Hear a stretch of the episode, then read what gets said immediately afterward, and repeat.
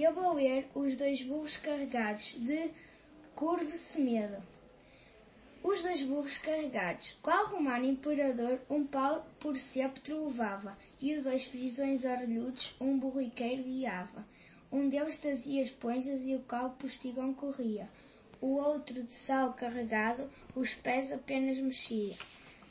Um sem custo, outro com ele, montes e vales andaram, até que o vales um ribeiro ultimamente chegaram. No que levava as esponjas o borriqueiro montou, e fez ir para diante o que o sal carregou. E ele o vale desconhecendo, pregou consigo no pego, nadou veio acima, e viu aliviado o carrego. Porque o sal de que era a carga derreteu-se na água, entrando e o seu condutor já leve pôs-se em terra e foi trotando.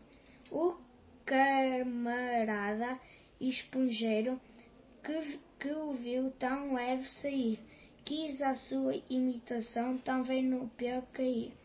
Eu nas águas submerso, esponjas e borriqueiro, todos três bebendo à larga, querem secar o ribeiro. Tão pesados se fizeram por beberem sem cessar, que, sum, que zumbido o jumento não pôde nas margens ganhar. O homem lutava com a morte até que o pastor lhe acedeu. Mas o burro das esponjas foi ao fundo e não surdiu. Guiar por cabeças mais não é um bom putamento.